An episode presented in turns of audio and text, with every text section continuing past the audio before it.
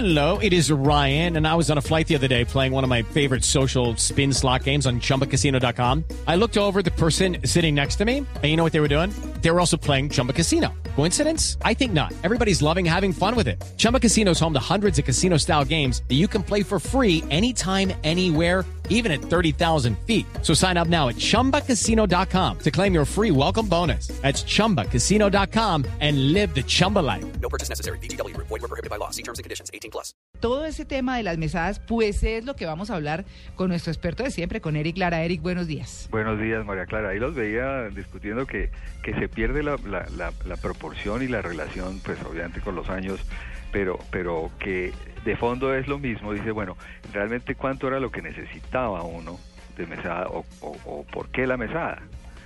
Eh, lo cierto es que, digamos ya para jóvenes mayores que estén ya en la universidad, eh, tiene que haberse hecho un trabajo de antes para que haya un sentido sobre por qué eh, se necesita una cierta cantidad de dinero y ahí es donde entra el presupuesto. La mesada realmente, a mí personalmente, no me gusta. ¿No?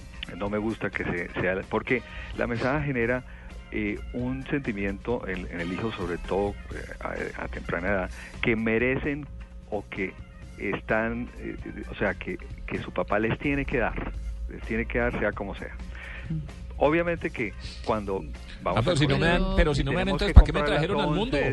¿Para qué me trajeron al mundo? sea responsable, papá. Yo claro. no dije que me trajeran aquí. Por Manténgame. Por eso, pero entonces fíjate, fíjate qué pasa, Tito. Oiga, no, Eric, colegio... Eric, un segundo. Es que Tito me trajo frase. a la cabeza una de las cosas más sí. terribles que yo he visto en la vida. ¿Cuál? En Bogotá, hace unos cuantos años sí. en la calle 134, donde queda un almacén. Es que no se me olvida porque me impactó terrible. Eh, donde queda el almacén de Nike, ¿cierto? Mm. Que es como un outlet, una cosa así. Y enseguida hay como un gimnasio, algo así. Sí. Yo iba bajando y estaba el semáforo en rojo. Y estaba una señora, la mamá, con el hijo, el vago, digo yo. Mm y el tipo diciéndole ¿De qué a grito herido eso que está diciendo Tito. ¿Para qué me trajo al mundo? Sí, deme ¿No? plata, ¿Deme ¿cómo plata? así? Uy, pero una Ah, cosa. pero ¿y entonces? No, no, no, no, mire, me lo recordó tal cual, me pareció Yo no pedí terrible. nacer. Usted fue el Pero- que me trajo aquí, Sí, entonces ¿qué? así, mire, así era. Tito. Pero ¿de qué edad esa luminaria? Esa luminaria debía tener unos 22 años, Ay, tampoco era, pues, pero ¿cómo les parece? Muchachos, claro. padres, hasta los 21 los cuiden. No, yo quedé súpita, yo no sabía si arrancar y decía, yo de esta señora, Bajo, mejor dicho, y lo revienta. como, como decían los papás, no, fuetes lo que le faltó. No, pues, no, no, realmente no fuerte, sino es esa haber generado el, el sentido del Claro, dinero desde corta edad. claro. Entonces, Claro. Primer tema sobre las mesadas. Dice, bueno, ¿por qué la mesada? Mm. Bueno, si tú vas al colegio y porque sea el, el sistema lo que describe Tito es que tenía que almorzar, etcétera.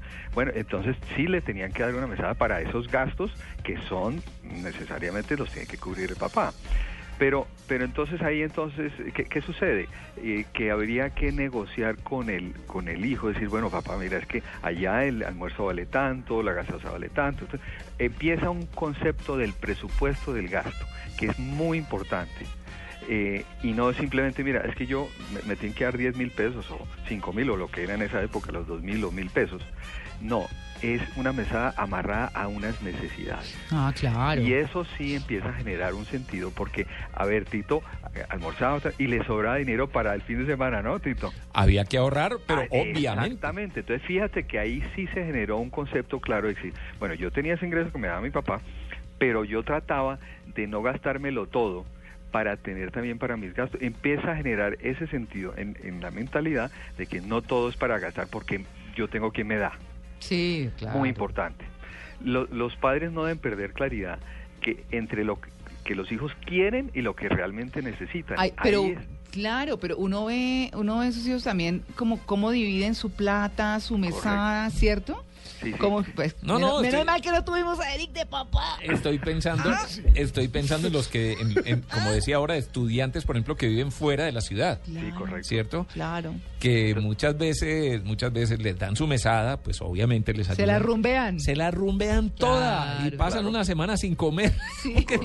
No, claro. De gorra con los amigos. Ajá, sí, Por para eso, poder en rumbear. esos casos, en esos casos, lo mejor para este, ese, ese tipo de situaciones, primero, el papá no se puede desentender de cómo es el presupuesto de su hijo, tener muy, muy detallado y, y participar en saber cuánto le vale el arriendo, cuánto le vale las fotocopias, etcétera. Y segundo, eh, mm, particionar o partir ese presupuesto no en un pago mensual, que es grande, que cuando llega la tendencia es a gastarlo en las primeras dos semanas, sino hacerlo en pagos parciales durante el mes, de mm. acuerdo a cómo también se va a gastar.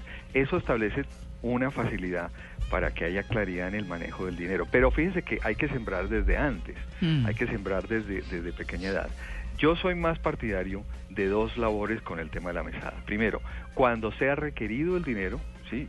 mi hija va a salir eh, con unas amigas a tomarse eh, un café, a, a, cine. Entonces, ¿cuánto necesitas? Tanto y listo. Eso me acuerda de un amigo que, que vino en estos días a la casa y dijo, dijo, no, es que la novia de mi hijo es la novia de los dos. ¿Cómo así? Porque el hijo, papá, voy a ir a cine. Papá, ah, vamos a ir a comer sushi. Mm. Papá, vamos a visitar a no sé quién. papá, nos vamos de rumba. Entonces, papá, todo eso quiere decir tome la plata Salgo yo ¿no? y vaya con su novia. Entonces dice que él es el novio económico y el otro es el sentimental. No, le hubiera dicho, más bien presente, me leyó la saco y chao. O la hermana. sí.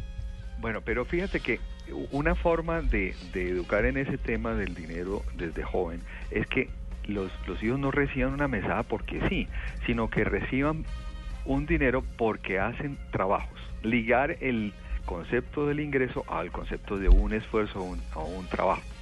Entonces, desde, pequeños, en casa se les puede empezar a encargar de labores como organizar su cuarto, los niños muy pequeños también, recoger los juguetes, ese tipo de cosas, y, y empezar a generar un ingreso por esos trabajos que vayan realizando.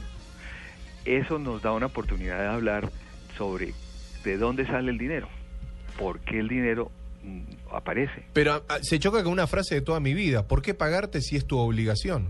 No, momentico.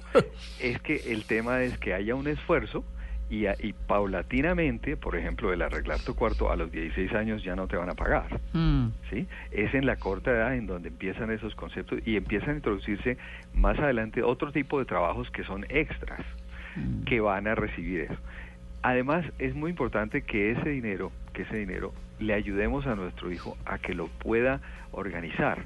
Eh, y lo más recomendable es que empiecen desde, desde pequeños a tener tres sobres donde guardan en un sobre el ahorro, el otro lo que van a gastar y otro cuando quieran hacer una labor social. Una, tres sobres. Bueno, yo creo que eh, eh, lo del sobre del ahorro, no sé, toca es como la alcancía. Sí, puede ser la, alcancía. El, ¿Por qué el sobre es importante? Porque... Uy, no, no, ¿qué tal Eric de papá? la labor social. Tú ves el dinero ahí, tú lo ves. ¿Cómo es la labor social? Un sobre para la labor social. si tú quieres hacer una donación. Para la Fundación Eric Lara. No. o sea, retorna. Siempre pensar, siempre pensar en que no todo el dinero es para gastárnoslo para nosotros mismos, ¿no? Mm. Sino en, hacer alguna obra. Hay que compartir. Entonces hay que compartir. ¿Sí? Mm. Así sea dar el dinero en la iglesia o según pues nos hábitos, nuestros hábitos sobre eso, pero siempre tener en mente que no todo el dinero es para para gastarlo nosotros mismos y también para ahorrar. Mm. Entonces, a medida que avance el, la edad del, niño, es muy importante que liguemos ese, ese ingreso a un trabajo y, no, y, dentro de eso aprovechar esos momentos mm, cuando se pague para hablar precisamente de temas de ahorro y sobre todo el tema de tarjetas de crédito. Ahora, finalmente, para todos, sin el ejemplo no hay forma. Si nosotros estamos endeudados, si nosotros no sabemos manejar el dinero, si no hacemos presupuesto en casa, no podemos lograr que nuestros hijos lo hagan, ¿no? Muy bien, don Eric. ¿Listo?